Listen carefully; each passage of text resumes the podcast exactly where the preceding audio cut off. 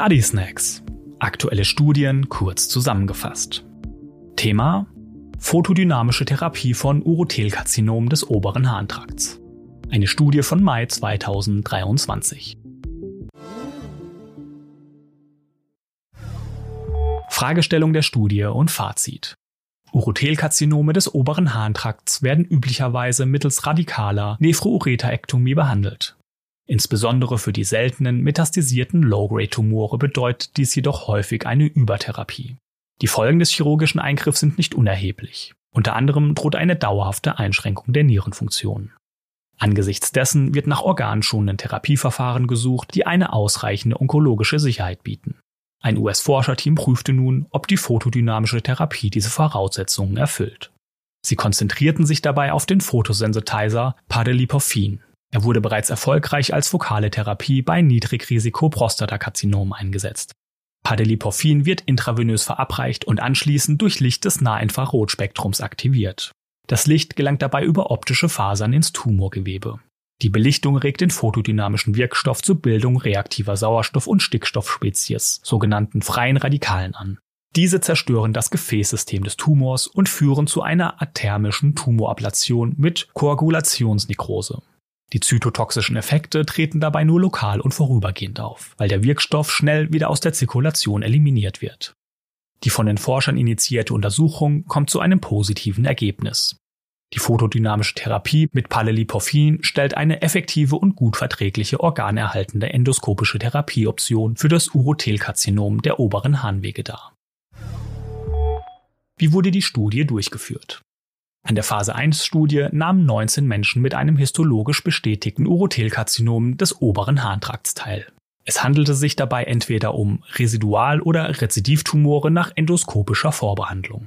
Alle Studienteilnehmer hatten eine radikalchirurgische Therapie abgelehnt oder eigneten sich nicht für einen solchen Eingriff. Gravierende Organfunktionsstörungen und systemische Therapien innerhalb der vorgegangenen vier Wochen stellten Ausschlusskriterien dar. Gleiches galt für Tumore, die bereits den Darm oder das Gefäßsystem infiltrierten. Bei allen Patienten wurden zunächst die Tumorlage und die Tumorausdehnung endoskopisch dokumentiert. Anschließend erfolgte die erste photodynamische Therapiesitzung. Hierbei wurde das intravenös verabreichte Padeliporfin mittels eines endoskopischen in Tumornähe positionierten Lichtleiters durch Laserstrahlung der Wellenlänge 753 Newtonmeter aktiviert. Nach 37 Tagen fanden endoskopische Kontrolluntersuchungen statt. Dabei wurden der Therapieeffekt sowie Anomalien wie Ureterstrukturen dokumentiert. Innerhalb von sechs Monaten konnten die Patienten weitere Therapiesetzungen absolvieren. Beispielsweise, wenn Tumorreste an der behandelten Lokalisation persistierten oder wenn Tumore an anderen Orten festgestellt wurden. Primäres Studienziel war es, die maximal tolerierte Dosis der Laserlichtfluenzrate zu identifizieren. Die maximal tolerierte Dosis entspricht derjenigen Dosis, deren Toxizitätsrate die Schwelle von 20% nicht überschreitet. Die Forscher prüften die maximal tolerierte Dosis im Dosiskalationsmodell, nämlich bei einer Laserlichtfluenz von 100, 150 bzw. 200 Milliwatt pro Quadratzentimeter. Weiterhin objektivierten sie die therapeutische Effektivität nach 30 Tagen. Diese definierten sie als das Fehlen sichtbarer Tumorreste in Kombination mit einer negativen Urinzytologie. Was sind die Studienergebnisse? Etwa drei Viertel der Studienteilnehmer erhielten die Höchstdosis von 200 Milliwatt pro Quadratzentimeter.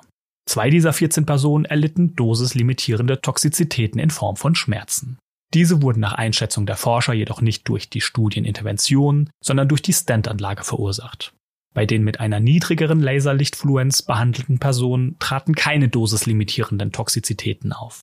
Von 18 Personen lagen Informationen zum Tumoransprechen nach 30 Tagen vor. In der Hälfte dieser Fälle verzeichneten die Forschenden eine Komplettremission. Weitere acht Personen erreichten ein partielles Tumoransprechen. Sie absolvierten später eine zweite photodynamische Therapie. Insgesamt erreichten auf diese Weise 68 Prozent der Behandelten eine Komplettremission. Die häufigsten Nebenwirkungen umfassten vorübergehende Flankenschmerzen und eine Hämaturie. Ureterstrukturen traten im Verlauf der Nachbeobachtungszeit nicht auf. Auf Grundlage dieser vielversprechenden Phase 1 Ergebnisse wurde kürzlich eine multizentrische Phase 3 Studie gestartet. Diese testet die photodynamische Therapie an Low-Grade Urothelkarzinom des oberen Harntrakts. Eine Untersuchung an High-Grade Tumoren steht noch aus. Die Quelle für diesen Study Snack ist die Studie Final results of a phase 1 trial of WST11 vascular targeted photodynamic therapy for upper tract urothelial carcinoma von Professor Wesley Yip et al. veröffentlicht im Mai 2023 im Magazin The Journal of Urology. Den Link zu der Originalstudie mit allen Zahlen und Details finden Sie in den Show Notes der Episode. Study Snacks sind eine Produktion der Georg Thieme Verlag AG. Projektleitung Nadine Spöri, Skript Dr. Med Judith Lorenz, Sprecher Daniel Dünchem, Cover Nina Jenschke.